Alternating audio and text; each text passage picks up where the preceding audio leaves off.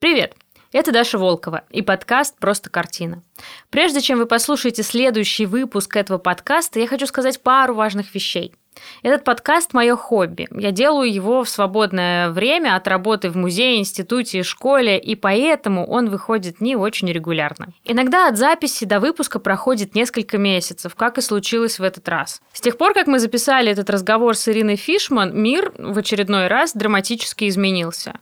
И снова такие люди, как Ира, ну и многие другие мои гости, люди, которые годами изучают и сохраняют нашу историю, культуру, учат детей, улучшают города, реставрируют здания, работают в маленьких и небогатых регионах, а получают мировые награды и признания, множество таких людей с еще большей остротой чувствуют, как они не нужны своей стране.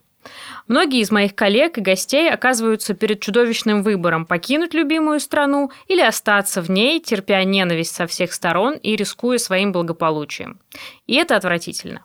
Но и это не бесконечно. Поэтому послушайте все равно этот подкаст. Ира замечательная, и мне кажется, разговор получился классным. Настолько, что я даже почти не смогла его толком порезать.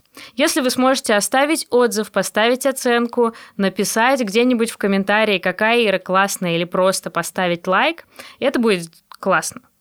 Если вы сможете поделиться нашим подкастом со своими друзьями, это будет супер здорово. А еще будет здорово, если вы сможете поддерживать друг друга и сохранять немного красоты и человечности даже в самые мрачные времена.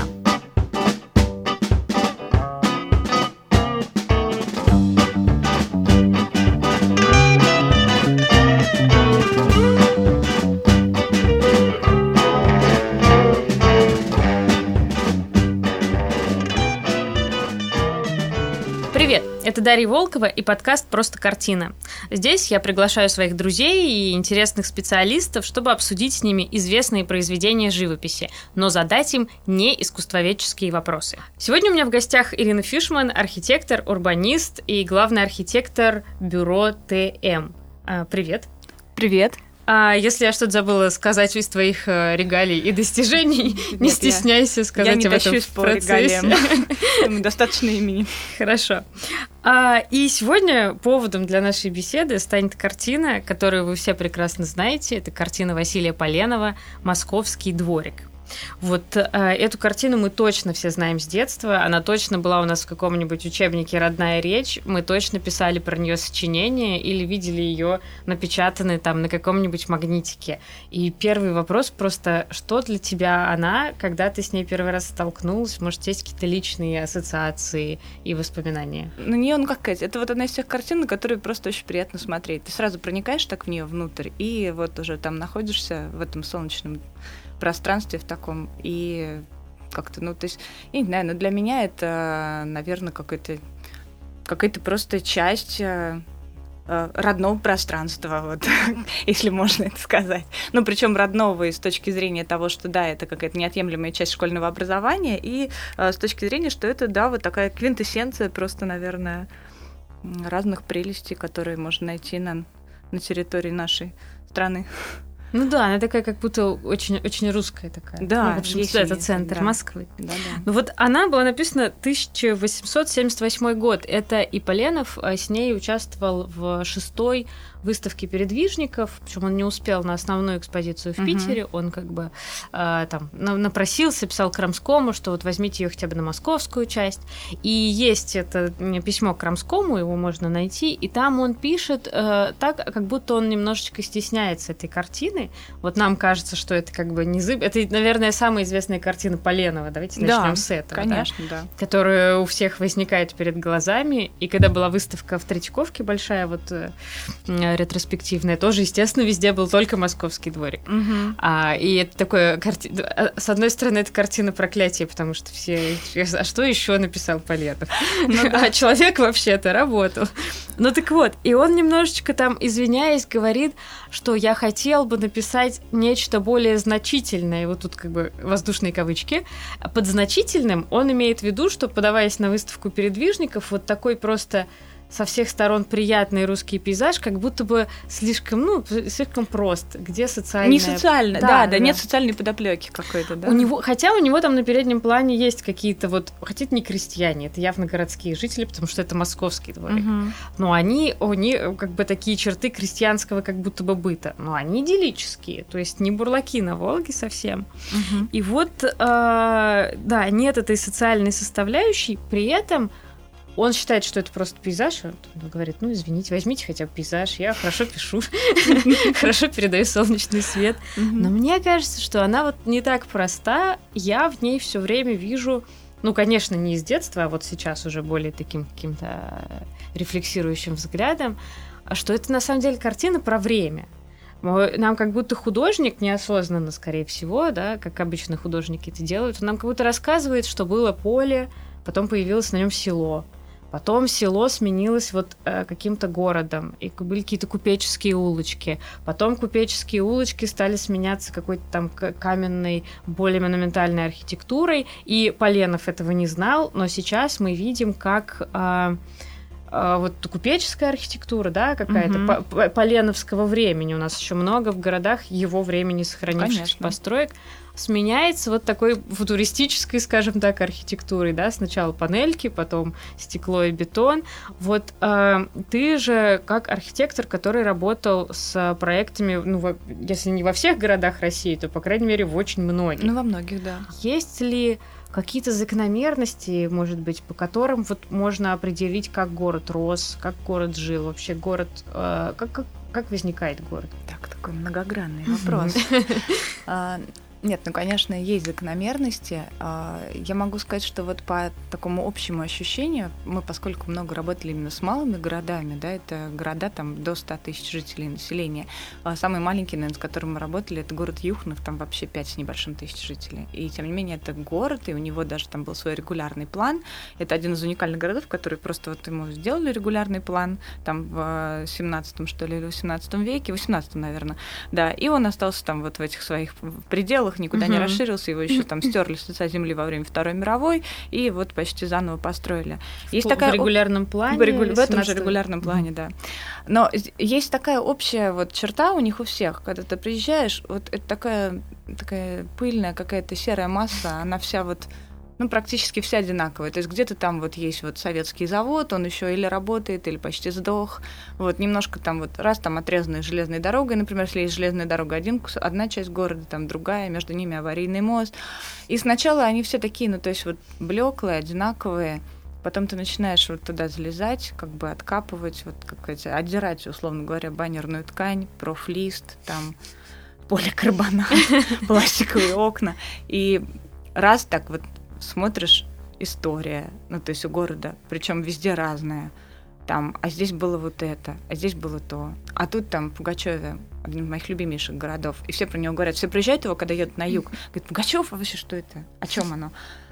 Это вообще потрясающий город там Николаев, в котором родился Алексей Толстой, в котором есть там здание торгового дома Шмидта. Это был там, трехэтажный а, такой шикарный универсам с такой шишечкой вот на крыше, как бы есть очень такой шикарный. Туда Шмидты, Шмидты эти вот купцы немецкого происхождения привозили там буквально последние новинки парижской моды в свое время. То есть, и когда ты вот смотришь на это и думаешь, на самом деле хочется всплакнуть так хорошо, потому что понимаешь, что такой огромный потенциал во всех этих городах, он а, похоронен и засыпан пылью. Мне очень хочется взять их так вот стряхнуть, все вот это вот э, кисточкой пыль это все убрать, вот этот мусор визуальный, чтобы ну, обнажить эту историю. Потому что, да, видно, как они развивались. То есть они очень круто развивались, там, например, начиная с... Э, у всех, практически у всех этих городов, вот, которые более или менее, там, они были уездными городами, как Сызрань, да, или какими-то там претендовали на... Э, они все претендовали на какие-то вот более, как сказать, мощные центры, чем они потом стали. Вот. И есть вот этот слой, который тяжело откопать, но он сохранился. Это вот исторический там дореволюционный слой, где-то больше, где-то меньше. А потом там, да, вот этот советский налет, то есть, э, который где-то есть там немножко многоэтажечек, где-то их даже и не появилось, а есть просто такие там двухэтажные бараки, которые вот строили. Вот. А и где-то в каких-то городах, но в основном это все-таки в крупных, малых меньше. Вот есть есть вот это вот э, странное современное многоэтажное строительство, которое современно можно назвать только потому, что его строят сейчас. А ну так оно, конечно, далеко не современное. И э, есть понимание, что эти города совершенно, ну как, они они ценят, э, очень редкие там люди, которые есть, которые ценят это наследие, видят его в своем городе, и им хочется там вообще ставить памятники за то, что они там остаются и продолжают что-то делать. Вот. А большинство его как-то вообще особо не видит, в общем-то, вот этого наследия. И есть где-то даже потрясающие советские мозаики, то есть уже вот это вот модернистское наследие, которые там, ну, приходят, скажем, магнит или пятерочка, и просто мы видели в Жукове такое замечательное, то есть там торчит, значит, наверху, наверх торчит такой кусок мозаики, вот из смальты выложенный, а низ просто первый этаж, это вот магазин пятерочка, это вот зашито как бы вот пятерочкой. И, и зелеными этими квадратами. А? Такими. А? Ну да, да, да, такими штуками. просто вот панелями этими этими композитными, да, и торчит из него. То есть вот, а, вот такое вот отношение, оно к этому наследию. Я, честно говоря, ушла, наверное, в другую тему, вот, то, что, вот, из вопросов, который был задан, но это к тому, что вот из каких слоев, да, эти города состоят, то, что мы видим. И нам э, все время хочется это все вытащить, очистить, но что мы и пытаемся делать, когда подаем от городов заявку на конкурс, что вроде как пытается сделать э, там, да, этот, ну, суть этого конкурса «Малые города и исторические поселения» как раз вытащить из всей этой серости вот эту вот аутентичность, которая когда-то у города была. Но получается, что большая часть этой аутентичности спрятана еще до а, даже революции там 17 -го года. То есть, словно говоря, мы копаемся в том, что было сделано больше ста лет назад. А на протяжении там этих ста лет э, мало что было сделано, и часть этого уже разрушена. То есть во всех городах, например, что интересно, административные здания это в основном модернистские здания. Uh-huh, ну, uh-huh. то есть практически везде они очень похожи. Там, если поесть, вы увидите там в Кинеле, в Похвесне, в наших там в Отрадном, они очень похожи. Здания, где сидит там администрация, и если бы оно, э, там зачастую вообще потрясающие интерьеры, такие модернистские, очень четкие, чистые, там с такими классными там лестницами, консольными, но в них, как правило, уже окна заменены на какие-нибудь, если не, не коричневые, золотым, то просто белые пластиковые, без сохранения там переплетов этих, да, рисунка. И это выглядит сразу уже убого. И самая главная беда, это, конечно, отсутствие культуры и понимания той ценности, которая уже есть. То есть ее там даже не нужно дополнительно создавать, нужно просто очищать. У меня всегда есть чувство кладоискателя. Когда мы приезжаем в такой город, вы думаешь, эх, сейчас вот найдется.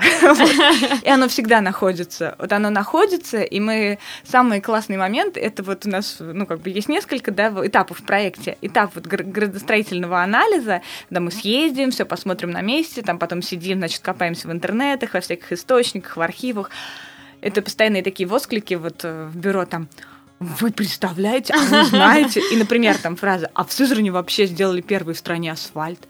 А вы представляете, что там сызранским асфальтом довольно мощ... сильно. мощили там улицы в Москве и в Питере. Да, но а сейчас люди в Сызрани кричат, о боже, ну сделайте нам тротуары, ну мы же город, почему мы должны ходить в калошах? Почему у нас там, ну, асфальтом покрыт, условно говоря, только центральная часть города. У нас же изобрели асфальт. Это обидно такой, сапожник без сапог. Там, ну, то есть очень много вот таких вот открытий, когда выясняется, что в каждом городе есть что-то, что делает его абсолютно уникальным там на всю страну, ему есть о чем рассказать. То есть ваше такое архитектурно-градостроительное амплуа — это такие археологи, которые да, ищут а, такие урбан археологи, которые да, ищут да, да. идентичность малых городов. Ну, кстати, я мечтала стать археологом в детстве. У меня даже куча книжек таких вот по археологии, таких подростковых. А, стал архитектором. Ну, похоже, на самом деле, очень эти профессии. Да, я вот чувствую, что подход такой детективный. Вопрос тогда такой, а из чего вообще состоит городская среда? Что это такое? Это только дома, только асфальт или ну что еще? Ну нет, конечно. Я здесь, наверное, обращусь э, к Джейн Джекобс, которая написала бессмертную книгу э, «Жизнь и смерть больших американских городов». А, просто там она как раз говорит о том, что тротуар без людей, там улица без людей, это просто абстракция, это несуществующая там, да, какая-то утопия. Но город это прежде всего люди вообще, в принципе. Ну, то есть, и мы узнаем города а, ну, через людей. То есть я могу сказать, что каждый раз вот эти наши поиски сокровищ там, в городу, uh-huh. они происходят, когда там встречаешься, там сначала, ну, окей, с администрацией, там, потому что чисто ты фиксируешь с ними отношения, потом ты встречаешься с краеведами, с какими-то местными активистами, и ты через них узнаешь город, вот эти вот его сокровище. Когда ну, город это прежде всего, конечно, люди, вот, а не улицы, там, не дома и т.д. и т.п. И э, хороший тоже такой пример понимания вот этого людского капитала, что это главное в городе, это пример э, Тбилиси, Грузии, когда они стали тоже как раз вот, ну, осуществлять такое обновление исторического центра Тбилиси. Они пошли не от там, внешнего какого-то, не от фасадов, они прежде всего меняли коммуникации, да, то есть подводили людям там воду, канализацию, наконец, эти все старые домики, там меняли стали ну, то есть окна, двери, причем такие же деревянные. А в это время они не расселяли, вот как у нас там, да, каждый, не знаю, это третий дом в Самарском mm-hmm. районе, программа расселения из ветхого аварийного жилья, и людей всех куда-нибудь там в южный город, в Кошелев и так далее. Там э, в Тбилиси принципиальный был момент оставить людей там, где они живут сторожилов всех этих. Поэтому а во время там ремонта их переселяли в так называемый маневренный фонд, заканчивали там вот все вот эти вот да, работы и заселяли их обратно. Потому что люди приезжают вообще в города не для того, чтобы просто пройтись там, ну, конечно, там приятно, когда здания красивые. Но даже если они там по каким-то там понятиям, говоря, некрасивые, вот ты заглядываешь во двор и видишь, а вот там мужики сидят, играют, значит, в эти в домино, э, ездит на трехколесном велосипеде ребенок, там какая-нибудь бабушка развешивает белье, ты же вот видишь эту жизнь, и как раз за ней ты и едешь вот ради таких кадров, ради там такого опыта. Ты там, например, заходишь э, в какую-нибудь местную кофейню, тебе помогают открыть дверь, чтобы ты вышел. Ты вот ради этих моментов каких-то собственно, туда и едешь и вспоминаешь именно это. То есть ты город все равно видишь через призму его жителей всегда. Для меня кажется, что это вот прежде всего люди, а потом они вокруг себя да, формируют среду. Ну, то есть с градостроительной точки зрения, конечно, могу сказать, что город там это улицы, кварталы. Но это, это, только один его слой там, да. Люди, окей, это первично, э, к этому мы еще вернемся. А вот именно, ну, материально, да, э, улицы, мы понимаем, они могут быть кривые, запутанные, могут быть угу. прямые, там могут быть лучевые, могут быть да, параллельные. Да, да, дома, понятно, в них люди живут, и какие-то вот материальные штуки. Не, ну природа, вот... конечно, вода в городе. Угу. Ну вот я поняла, для меня вода в городе значит очень многое. Ну и вообще думаю, ну для любого человека, который в Самаре живет, он должен четко понимать. То есть ты едешь, например, к Волге или от Волги, там параллельно ей или перпендикулярно. Угу, угу. Она в какой стороне за тобой, перед тобой, справа или слева. Там ты говоришь кому-нибудь адрес, а, что вот, ну это по Некрасовской. Если смотреть, смотреть на Волгу, то справа. ну то есть если спиной там, то слева. А, и у меня вот недавно был так раз опыт, э, что мы побывали в Милане. У нас долгое время был такой вопрос там, Почему это вообще город? Где вода? Там ее нет. Как бы мы долго, ну, понятно, потом посмотрели, ну да, Милан, там пересечение торговых путей и так далее. Но там нету большой реки, там вообще нет реки, там нет воды. А, и так мы ходим, ну, очень все красиво. Там невероятная концентрация архитектуры, событий, всего этого. А, я понимаю, что нет, я вот ну, съездить, посмотреть, окей, я не могу, я не смогу жить в городе, где нет большой воды. И вот, ну, это в том числе такая характеристика города, где он природно расположен. И, конечно, когда мы смотрим вот эти слои как бы такой вот этой аутентичности, то э, обычно вот на самом деле все раскладывается на две части. Либо ты привязываешься к какой-то исторической составляющей архитектурной, там архитектурной, планировочной, ну, то есть которая всегда там у города была, она его отличает. Там, например, Пугачев, он стоит на реке Большой Иргиз, это самая извилистая река Европы. Там, она 450 километров в длину, а, но они умещаются в 150, вот, если, ну, то есть в три раза. А, и он стоит, это единственный вообще город, который стоит там на ее излучине, у него причем регулярная планировка, и как бы вот эта вот регулярная планировка, она как бы в нее внедряется вот эта вот очень крутая излучина изгиб реки. И это, конечно, конечно, прям вот его отличает. То есть иногда, ну, просто, просто вот, по сути, вид города сверху, он уже очень классный, потому что вот эти по прямым улицам к самой извилистой реке, как бы раз такой контраст. Да, вот, это там, интересно. Самара, столкновение разных да, да, начал. абсолютно как бы, такие, то есть там супер природная, там сложная структура и такая вот прямая, которая в нее врезалась. А, там Самара, это понятно, то есть здесь, я считаю, тоже такая уникальность, то, что нет моста, у тебя есть Волга, есть за Волга.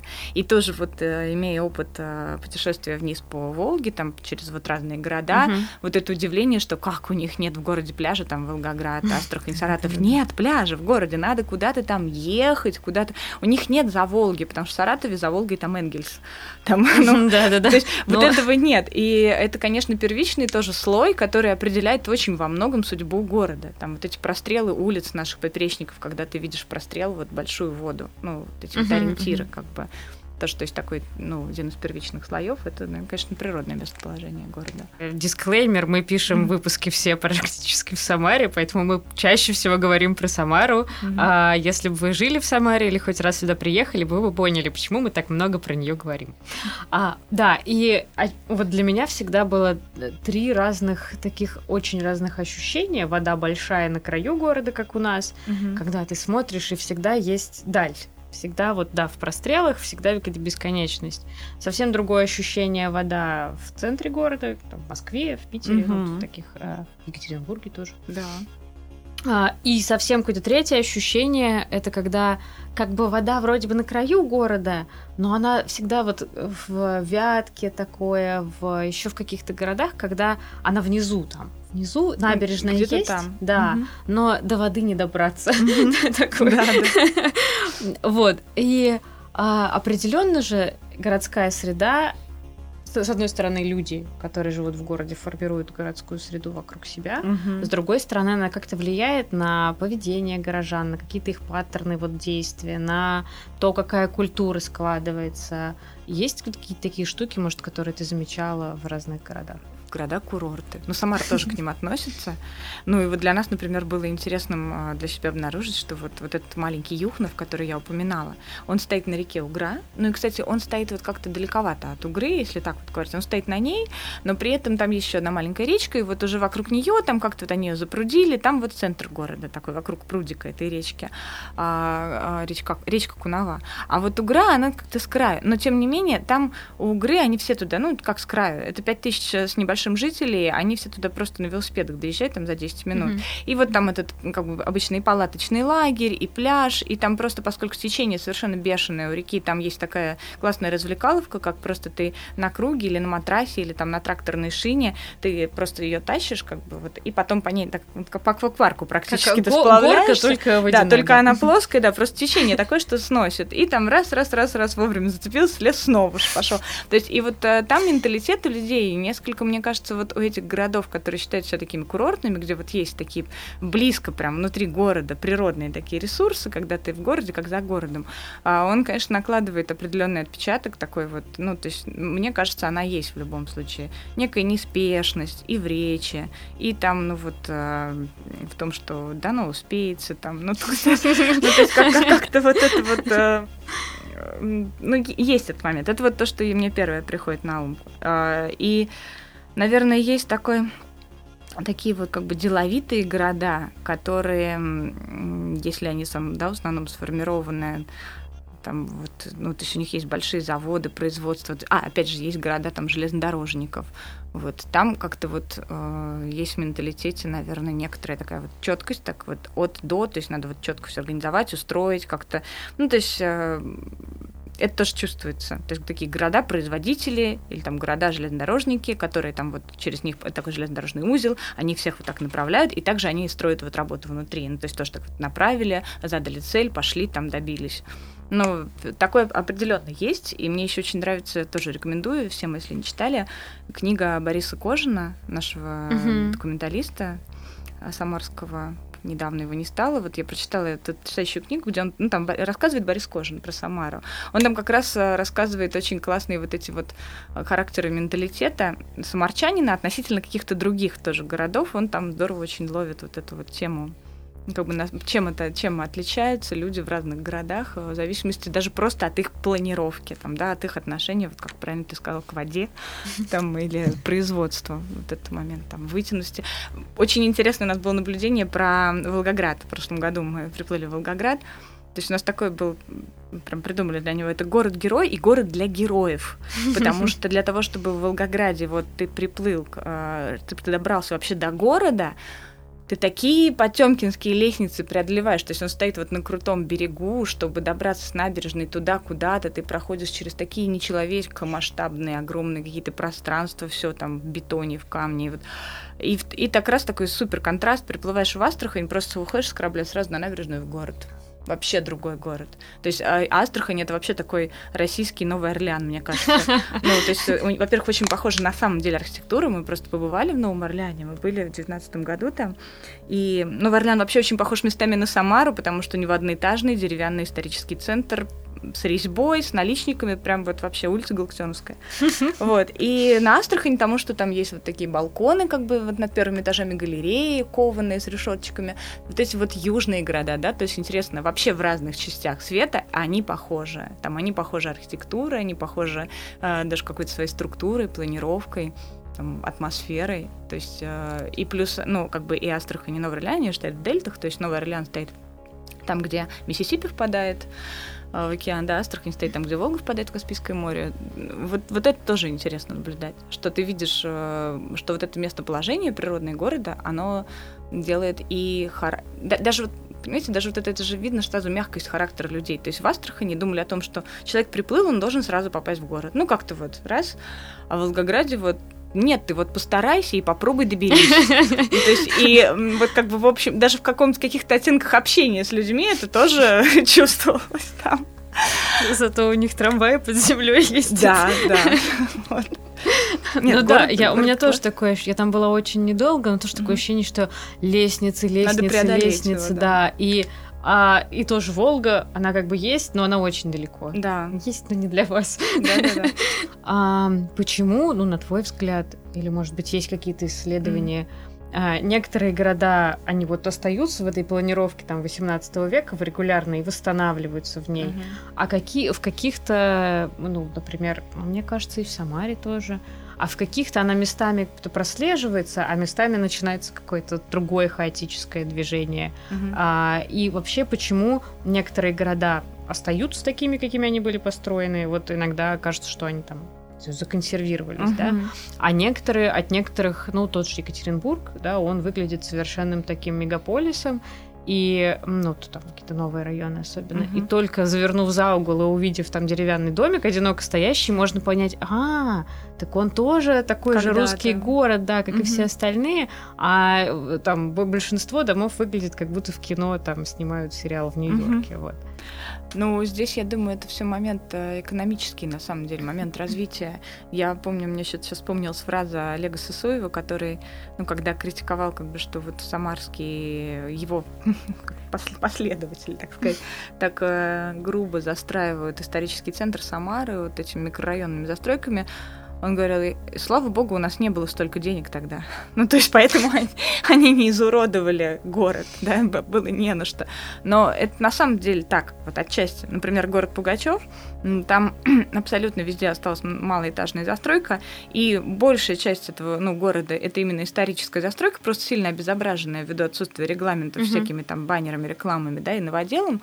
Но именно потому, что ну, денег нет, просто город, как бы вот он живет, он просто постепенно, ну, регенерируется он. А, но, и, но это, кстати, формирует определенный менталитет преемственности, потому что в том же Пугачеве мы заметили, люди строят там себе коттеджи или там новые какие-то дома, они стараются это делать очень похоже на то, как выглядят их старые дома. То есть строить, например, кирпичные дома для Пугачева очень характерны такие фигурные фронтончики. Угу. И тоже вот, да, выкладывают из нового кирпича, ну, ясное дело, не очень красиво, к сожалению, там, ввиду отсутствия определенных там у себя, да, компетенций а, или архитекторов в этом проекте, но выкладывают фронтончики. А, а здесь, то есть, когда, особенно, я думаю, это почему вот в Екатеринбург, то есть, это особенно такие, знаете, вот промышленные мощные центры советского времени, то есть, когда Э, города начинались очень бурно развиваться вот за счет промышленности. Самаре очень повезло, что промышленное ядро оказалось в другой части угу. города. То есть, если бы его засунули вот в историческую часть, я думаю, от нее бы уже давно вообще ничего не осталось. Но тем не менее, у нас же очень большую часть сравняли, вот где завод Клопанов, да, угу, ну где крепость угу. Самарская была, да.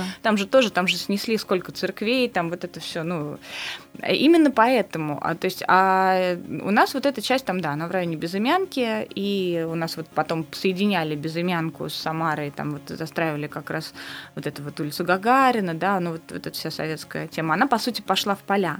Вот. А есть города, где она в поля не пошла, где там в силу разных причин пром был размещен, вот это мощное промышленное ряды было размещено непосредственно рядом с историческим центром, соответственно, центр весь просто сбрили, потому что там требовалось расселять рабочих, вместо там маленьких домиков возводить, естественно, большие, чтобы как можно больше людей могли там жить рядом с своим заводом и т.д. и т.п. То есть вот, но это такие факторы, они экономические больше, я думаю, конечно. Так интересно прозвучало, что как будто э, там промышленное развитие, что мы вроде думаем, промышленное развитие звучит хорошо, uh-huh. звучит как-то uh-huh. приятно, uh-huh. а оно, но при этом уничтожена историческая среда. Или, например, uh-huh. хорошо, что у нас не было э, столько денег, говорит бывший, он мэр был Самары? Да, Сосуев был мэром, мэр. да. Uh-huh. Uh-huh.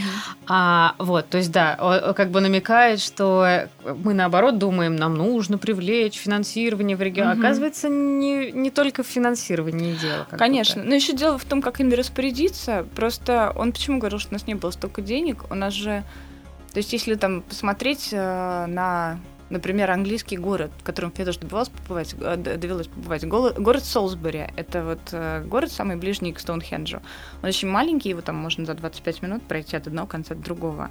И ему уже столько лет, то есть в нем находится самый высокий, насколько я знаю, то ли в Европе, то ли, ну, во всяком случае, в Великобритании точно, самый высокий готический собор. Он угу. был построен там в 1190 или в 1200 каком-то, в общем, то ли в 12, то ли в 13 веке, очень давно.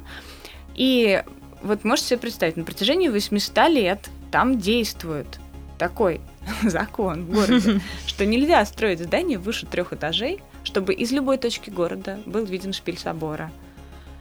Вот как ребята 800 лет, да, следуют этому регламенту. И город, он остается таким, каким он был. Он небольшой город, маленький. В нем есть вся прелесть там этого маленького города. И там туча туристов, естественно. Вот, но uh-huh. как бы он просто вот этим живет. То есть, да, там нет каких-то мощных заводов, гигантов, ничего. То есть вот, вот он такой.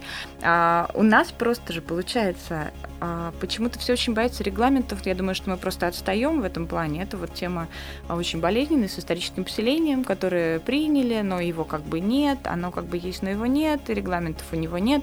И все застройщики смертельно боятся, что как же так, если мы примем регламенты, мы что же не сможем строить в историческом центре по 20 этажей. Но э, то есть нету дальновидности пока. И я думаю, Сосуев это тоже имел в виду. То есть, что в то время, там, в 90-е, когда там шарахнуло там вот это вот все, а, какая-то непонятная свобода, что там, то э, как бы хорошо, что не было столько денег, да, потому что еще не было такой культуры, понимания, что нужно сохранять, что ценное, а что там можно это не значит, что нужно просто консервировать и оставлять в таком виде, в котором есть там исторический центр. Но, как показывает даже практика последних лет, там даже можно взять историю там Сойерфеста, сколько ему там, 6 или 7 лет уже почти, а, это же постепенная регенерация, она идет изнутри. Ну и там даже мы смотрим вот на Молодогвардейской, где мы восстановили дом себе для офиса, постепенно продолжается такое же восстановление. Не нужно туда как бы вкладывать бешеные деньги, сносить это все и строить там новое. Оно просто обретает новую жизнь само по себе. И, кстати, в Новом Орлеане, вот, коли я уж его упоминала, было то же самое. Там был довольно депрессивный исторический центр, ну, каким он, например, был у нас сколько там, десятков лет назад в Самаре, когда там, да, одни бабушки, какие-то непонятные крим... такие полукриминальные личности живут, еще там кто. Ну, то есть это всегда же нам пытаются навязать, что там так и живут маргиналы. Но сейчас это уже не так. Я слышала потрясающую э, вещь на каких-то общественных слушаниях про то, что да вы не понимаете, там сатанисты проводят свои обряды. Невероятно. Кому-то я... прям повезло, видимо, попасть на такое. Я такая вот бы посмотреть на это издалека, как это вообще выглядит. Это интересно вообще было бы. Но, то есть, э, был тоже довольно маргинализованный центр на Умарляне, тоже там деревянные одноэтажные дома. А, и в конце концов а, просто постепенно, то есть просто там это произошло в какие-то там лет на 70 раньше, чем у нас, да, туда стала переезжать, селиться там творческая молодежь, всякие угу. креативщики, там художники. Ну, то потому что недвижимость была дешевая, и они как бы туда... И в то же время там же прикольная атмосфера, там классная, то есть это вот центр, то есть там все интересное, такой масштаб интересный, застройка историческая. Хочется же обладать чем-то уникальным, а не типовой там однушкой где-нибудь в Хрущевке. Ну вот Поленов, он пишет «Московский дворик», это у него такая часть, э, ну, трилогии, объединяют три картины, это «Московский дворик», «Заросший пруд» и «Бабушкин сад». Там mm-hmm. вот бабушкин сад и московский дворик, там даже один и тот же дом написан, в котором он, по-моему, жил, вот он с двух разных сторон. То есть он такой, а, как бы на 360 градусов описывает вот именно mm-hmm. среду. И весь, вся эта трилогия, она вот сквозит таким ностальгическим чувством по какой-то вот ушедшей эпохе, вот про какие-то дворянские гнезда, вот эти большие деревья, мы видим большие такие нависшие деревья, мы сразу mm-hmm. понимаем, что они давно растут, mm-hmm. за ним там какая-то история. И вот э, как бы это такой дух, и явно, что он большую нежность в это вкладывает. То есть он не с негативным каким-то аспектом, да, это не ведьмин пруд, да. это именно бабушкин сад. Кажется, что в речи, вот в каком-то бытовом таком понимании, слова старый, там старье, да это прошлый век, да это там старомодное, ага. кажется, что они скорее ругательные. Угу. И тут и тут такой вопрос, да, вот вот это самое старье, если оно есть в городе, если мы идем и видим старый деревянный дом, да, и, или если мы видим вот такой двор, как э, у Поленова, да, только угу. посреди современного города. Ага, и это скорее, ну, я уже почти знаю ответ, но хочу, чтобы ты его ага. артикулировала. Это скорее недоработка, э, да, что это у вас такой старый дом? Или это наоборот счастье, что он сохранился? Ну и, соответственно, раз я спрашиваю про старье, Воз, понимаю, воздушные да. кавычки, ага. то расскажите про ваш э, офис, про дом с птицами. Да. Ну, э, я думаю, что следующий момент. Если говорить про состояние тех домов, которые там сейчас признаны аварийными, то это, конечно, недоработка. То есть это просто то наследие, которое в свое время не берегли и довели до такого состояния. Но то, что это безусловная ценность, и то, что это и есть лицо нашего города, то есть э, это должно просто доноситься как можно чаще, как можно больше, чтобы люди это начинали осознавать. Потому что если у такого дома там, э, ну, там, да, заменить э, несколько венцов, э, а его отреставрировать. Даже если его, если это там, да, не объект культурного наследия, а вот то, что у нас давно не хотят принимать, ценный градоформирующий объект, это гораздо больше возможностей. Ну, по сути, ты можешь заменить там просто старое на новое, да, сохранив ну, внешний вид. И даже там как-то расшириться, потому что мы рассматривали, что определенные регламенты, как раз ценный градоформирующий объект, он позволяет немножко выйти за рамки, там, да, вот а, которые ставят объект культурного наследия, что вот у него там только так и вот и больше uh-huh, никак. А, и я просто могу сказать, то есть а, этот опыт для нас, он был а, в том числе принципиальным а, опытом. Мы хотели на своем, ну, на своей шкуре испытать, что это такое, быть вообще собственником вот исторического дома.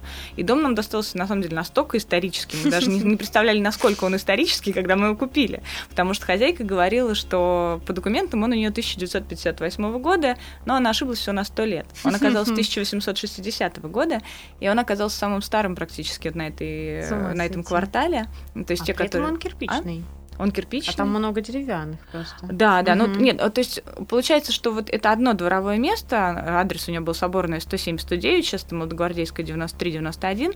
То есть 91 это был жилой дом вот этого Мещанина Гаркина, а тот домик, где у нас сейчас а, бюро, это была каменная лавка изначально, а потом они настроили там еще второй этаж, это вот мы в архиве все нашли, и это был как доходный такой дом, они сдавали там две маленькие квартирки, а сами жили в деревянном, uh-huh, потому что uh-huh. вообще раньше всегда считалось, что жить нужно в деревянном доме, это здоровее, это полезнее вообще для Более организма, эко. он дышит, да, это, ну, на самом деле, то есть это правда считалось, то есть стрёмным жить в каменном доме сначала, то есть вот просто это. потом, поскольку сама горела и горела и горела и горела, люди уже поняли, что нет, ну пора, наверное, все-таки строить каменное, это что-то мы все время сгораем дотла.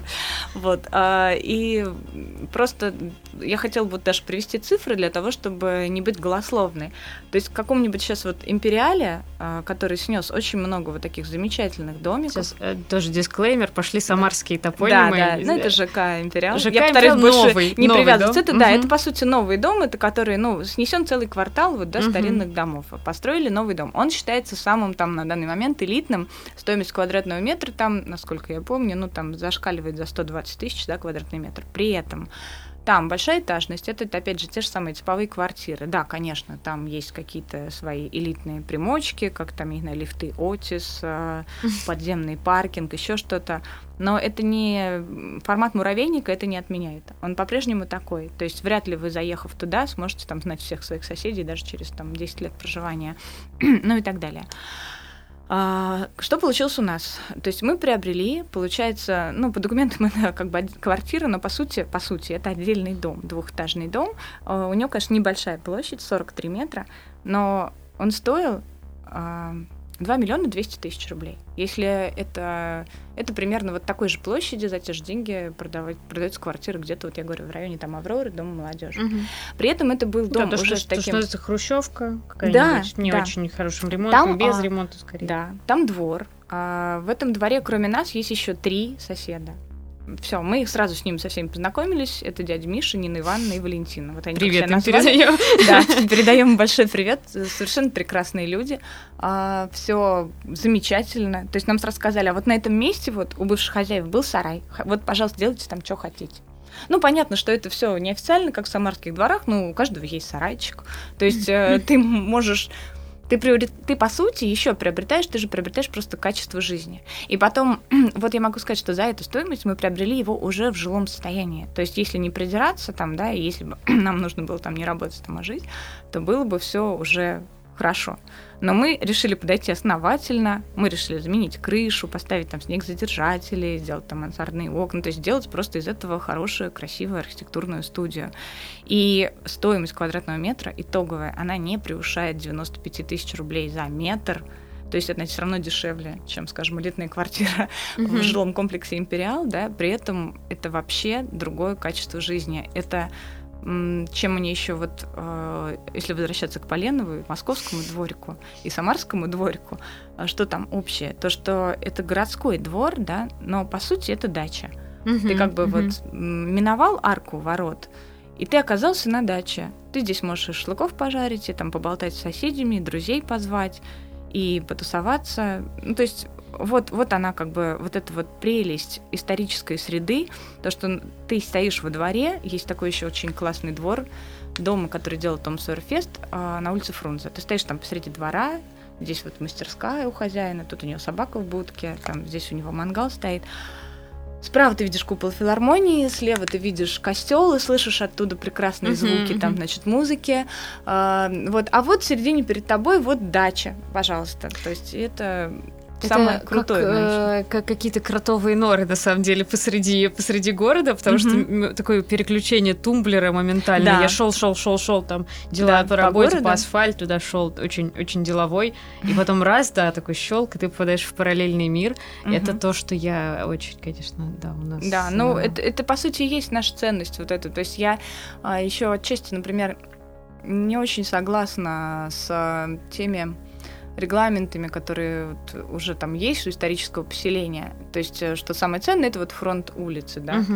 На самом деле самое ценное, оно там внутри. И, к сожалению, угу. даже вот там то, что предполагает э, какое-то там повышение плотности застройки внутри вот этого, да, квартала, оно, конечно, эту среду не позволит сохранить. И поэтому здесь ну, здесь больше спасают, конечно, вот эти охранные зоны объектов культурного наследия, в которых uh-huh, ничего, uh-huh. ничего нового построить э, там, к счастью, нельзя. Но можно регенерировать среду, то есть просто ее... Вот мы там туда заехали, там достаточно пожилые соседи, они нам сказали, ну, вы активные, молодые, тем более архитекторы, давайте благоустраивайте вперед нам, ну, мы только за. Все. Ну, то есть, вот. Ну, это, это повезло. Это очень кажется. хорошо, да, да. Но это на самом деле практически... У нас многие друзья, у нас вот еще есть друг архитектор Олег Федоров, который тоже переехал сознательно в исторический дом, там, на Садовой, и он тоже так основательно взялся с новой энергией. Ему тоже все там соседи зеленый свет, ура, там появился активный житель, мы будем вместе там. Ну, он, кстати, да. еще ведет, э, он в своем инстаграме тоже, если, наверное, я, пожалуй, оставлю тоже эту ссылку, потому что он не просто въехал в исторический дом, он въехал в объект культурного наследия. Да, да.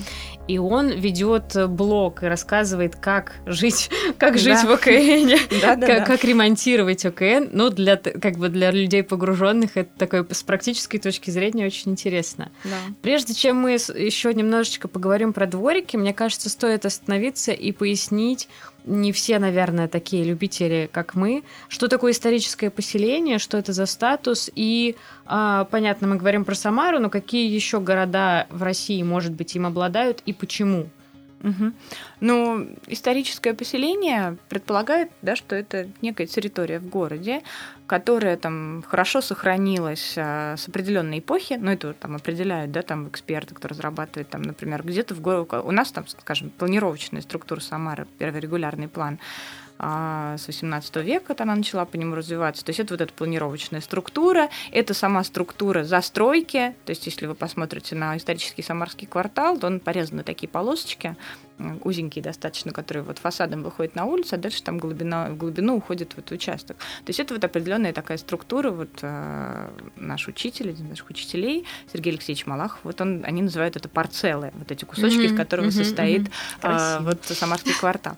А, есть, ну, то есть историческим поселением, например, у нас в области обладает город Сызрань, но он прямо обладает им уже с 18 года, и как раз мы два раза готовили проекты для mm-hmm. Сызрани, для вот этого конкурса. Там это тоже, то есть это исторический классическая планировочная структура, и это те кварталы, где, насколько я помню, больше 60% должно быть сохранено вот этой исторической застройки, относящейся там, к определенному периоду. Просто а, я хочу сразу сказать, то есть это не обязательно застройка, относящаяся там, к периоду там, дореволюционному. Да?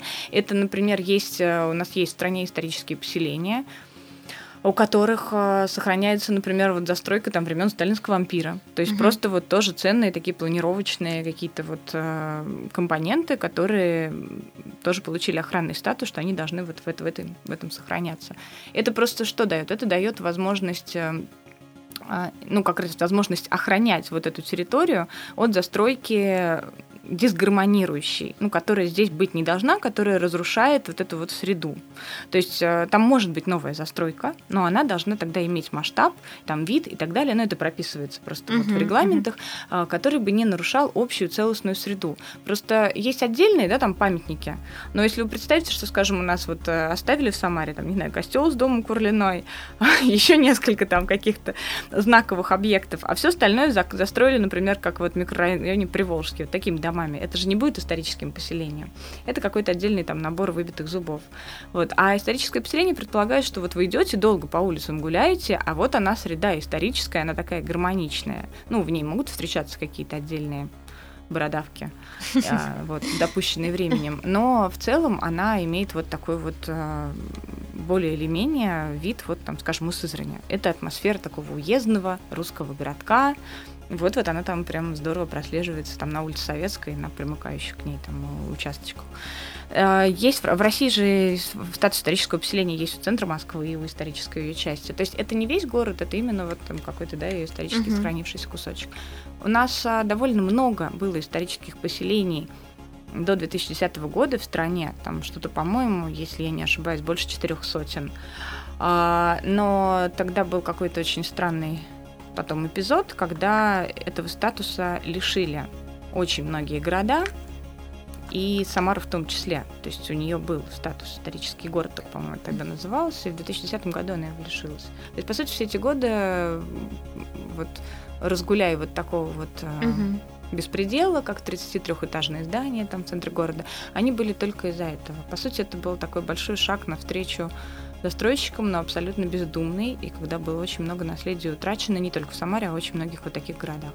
И сейчас идет какая-то попытка вернуть вот этот статус mm-hmm. для того, чтобы... Mm-hmm. То есть это не новая придумка, а именно да, вот возвращение да, того, что казалось раньше естественным да, какой-то да. штукой. И что интересно, в Самаре тоже как раз есть примеры. То есть, например, в 90-е годы, когда первый такой какой-то начался бум новой застройки, у нас есть несколько зданий в историческом центре города, которые были построены как бы в 90-е годы, но с отсылом к некому историческому облику. Это вот, например, там угол Вилоновской и Самарской, там, ну, то есть там некие какие-то черты якобы модерна, uh-huh, но uh-huh. все равно, то есть вот эти вот попытки есть несколько таких зданий, а дальше уже как-то вот пошел такой совершеннейший беспредел вообще без оглядки на среду окружающую. То есть это вот э, было в том числе после того, как города лишили этого статуса в 2010 году. Ну, кстати, вот мне что еще нравится, да, помимо такая, нюанс такой в историческом поселении, что в том числе эти регламенты охраняют не только вид зданий, но и вообще как бы вид города, например, там панораму, да. вид какой-то именно там на реку, на природу, вид на город и вид из города. Да, вид из города. И мне кажется, что это чуть ли не самая важная часть, потому что мы часто недооцениваем как на самом деле для нас важно, что мы вот можем смотреть, да, вдаль. Угу. Говорят, даже ученые, кстати, говорят, что а, для зрения человека необходимо смотреть вдаль, что так устроены у нас глаза, и что часто у жителей больших городов портится зрение, потому что, ну, как а, бы... потому что все Да, потому что нет перспектив угу. вот этих вот самых. Угу. А, вот, и я тут хотела... Ну, кстати, Петербург там центр угу. Петербурга, и мне кажется, да, что вот да, это, Петербург тоже, конечно, имеет статус. А, то, что Лахта-центр не была в итоге построена там в том месте, где она да. собиралась, как раз было а, обеспечена тем, что защищался вид, защищалась панорама Да, панорама, города. да. Но, к сожалению, Самары mm-hmm. очень сильно пострадали уже панорамы города, вот если с Волги смотреть mm-hmm. на город. Просто если смотреть исторические панорамы, еще в чем был прекрасен замысел Самары как города, что у нас город шел такими террасами, но он и сейчас идет, да, то mm-hmm. есть вот эти вот улицы поднимающиеся, и за счет того, что застройка была невысокая, то было видно многоплановость города. Mm-hmm. А за счет того, что сейчас вот эти как раз самые, так сказать, элитные кварталы, примыкающие к набережной Набережной застроили как раз высотными домами, они закрыли собой вот тот вот, собственно, оставшийся исторический город, который там еще за ними есть. Ну, то есть вот эта террасированность, она практически у нас исчезла. Но те видовые раскрытия, которые есть из города, там, скажем, на Жигулевский пивзавод, там из Пушкинского сквера, э, наверное, такая, ну, скандальная наболевшая панорама, mm-hmm, за которую мы да, бились. Да вот, они все-таки еще сохраняются, и вот этих вот треугольников, называются треугольники видимости, да, они тоже вот на карте охраны исторического поселения они расставлены, так, так и они должны соблюдаться. Да? Так и называются треугольники? Треугольники видимости, Класс. да. Мне очень нравится. Раз уж мы вспомнили про Малахова его, он даже написал книгу, он написал книгу Конечно, «Самарский двор», у нас она есть. Да, «Самарский двор». А, и вот, э, проводя параллель с московским двориком, «Самарский двор», что это вообще а, такое, потому что я поясню, потому что тоже я там э, росла в 90-е годы, угу. И тогда у всех были дворы, э, пойдем гулять во двор, то есть это как бы было какое-то нормальное слово, но при этом, опять-таки, у него тоже был негативный какой-то оттенок. Не шатайся во дворе. Ну, в 90-е годы во дворе вообще было довольно опасно оставаться. Да-да-да, дворовая культ, вообще все дворовое, это было что-то низкокачественное, как дворовая музыка или, ну, это дворовые друзья, это как бы пройдет. Вот, то есть это все было что-то такое не очень классное. А сейчас вдруг мы выросли и такие, ох, хочу двор, а уже смотрю вот как раз-таки по сторонам дворов а, нет. Ну, я не знаю, вот э, в, в новых кварталах мне кажется, что нет понятия двор, да, а, то ли потому, что он был, но он весь запаркован. В некоторых домах, мне кажется, вообще просто, ну, нет нет э, Но они так построены. Ну, например, вот если да, ну, в Кошелеве там просто нет дворов. Там ну, просто да, как да, бы застройка, у на концлагеря, да, вот так вот там, там нет дворов. Ну, самое близкое Очень любим Кошелев. Если вы не из Самары, загуглите, вы все. Я думаю, что он прогремел на всю страну, честно а, говоря. Про него было столько статей. Столько мемов было. столько мемов про него. Мне кажется, Кошелев это прям наш уже бренд. Ну да, негативный бренд, да.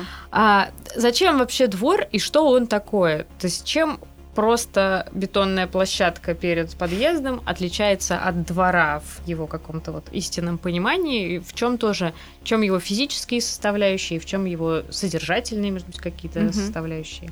Ну, здесь, наверное, я обращусь тоже к такому ну, общему такому урбанистическому понятию, что вот, да, э, самое, одно сейчас самое эффективное такая планировочная единица, которая вот спустя там много столетий истории градостроительства была найдена, это, в общем-то, периметральная застройка а, квартала, периметральная, но а ее плотность, она не должна быть. То есть, то есть если вы по периметру застроите, но это будет 22 этажа, это колодец. Это как бы, да, это не то. То есть это среднеэтажная периметральная застройка, там, ну, до 7 этажей, условно говоря. А, и а, такая плотная, то есть по периметру. То есть это четкое деление на внешнее и внутреннее. Когда у вас есть такая застройка, у вас есть улицы, со внешней стороны, и первые этажи при этом они живые, то есть они совершенно естественным образом заселяются там магазинами, кафешками, какими-то конторами, учреждениями и т.д. и т.п. Вот. А внутри у вас есть как бы вот, вот эта внутренняя жизнь двора, она от улицы как раз хорошо так отгорожена, то есть она абсолютно другая, вот этот контраст. То есть это на самом деле, ну как вот я это вижу, чисто мое понимание, что человеку ну всегда необходимо, да, чтобы у него с одной стороны был вот этот вот шумный живой город, с другой стороны было вот это убежище внутреннее. Это просто сама природа человеческая. И это убежище, это как раз и есть двор. То есть там э, ты это, можешь выйти в халате, поговорить с соседом, там чокнуться с ним э, чашкой кофе утреннего, сесть, сыграть в шахматы. Это возможно, во-первых, при определенном количестве людей. То есть, когда людей слишком много, в сообщество не формируется. Поэтому я говорю, что вот эта этажность, плотность, она там тоже выверенное достаточное число, которое там не может быть больше какого-то числа, иначе это уже не двор. А, и то, что почему сейчас нет дворов, ну, прежде всего, да, вы правильно совершенно сказали, потому что сейчас, если вы по периметру застраиваете 22 этажами, у вас там просто парковка, но между ней воткнута детская площадка, это вообще не двор. То есть Загороженная, двор... как правило, сеткой рабицы. Да, да, да. Такой. Вот, то есть есть это не двор, двор это он образуется только там, где количество людей может сформировать сообщество. Вот о, это двор. И книжка «Самарский двор», на самом деле, Сергея Алексеевича, там Моя любимая часть это интервью с жителями вот, дворов. Mm-hmm, mm-hmm. А, именно через нее они показывают, что двор и сообщество двора формируются да, при определенной заданном количестве жителей и плотности. То есть а, так же, как в работе, там оптимальный там, состав команды это 5-7 человек, mm-hmm, дальше уже mm-hmm. надо делать уже несколько команд. Здесь то же самое. И в ЖК Империал, который там строится, вот, да, там на месте Сегодня ее там избиение никак... ЖК Империал. Да, но там никогда не будет э, двора. Просто сколько бы они там не пытались сделать там двор без машин, еще что-то. А, но двора, как вот понятие, которое сочетает в себе и людей, и вот эту вот планировку, mm-hmm. про которую я сказала, да, когда у вас есть четкая грань между улицей и внутренней частью, только тогда это будет, ну, двором в том понимании, в котором это вот вмещает в себя там сообщество людей и играет роль двора. То есть ключевое слово сообщество. Да. Даже если мы сделаем идеальный, очень красивый пруд там и детскую площадку без э, забора и всякое такое, если у нас там при этом толпа народу, это муравейник, то они не сформируют сообщество, Конечно. они не смогут познакомиться, они не, не будут чувствовать себя в безопасности друг с другом, они не смогут, вот как у Поленова, там кучу детей в этом дворе, одни без родителей гуляют, да. они не смогут да. такое сделать. Да? да, когда люди не, не чувствуют, что это вот мой дом, там моя улица, мой двор. Вот это чувство собственности, оно всегда должно быть для того, чтобы uh-huh, uh-huh. пространство как раз было ухоженным, оно должно иметь хозяина.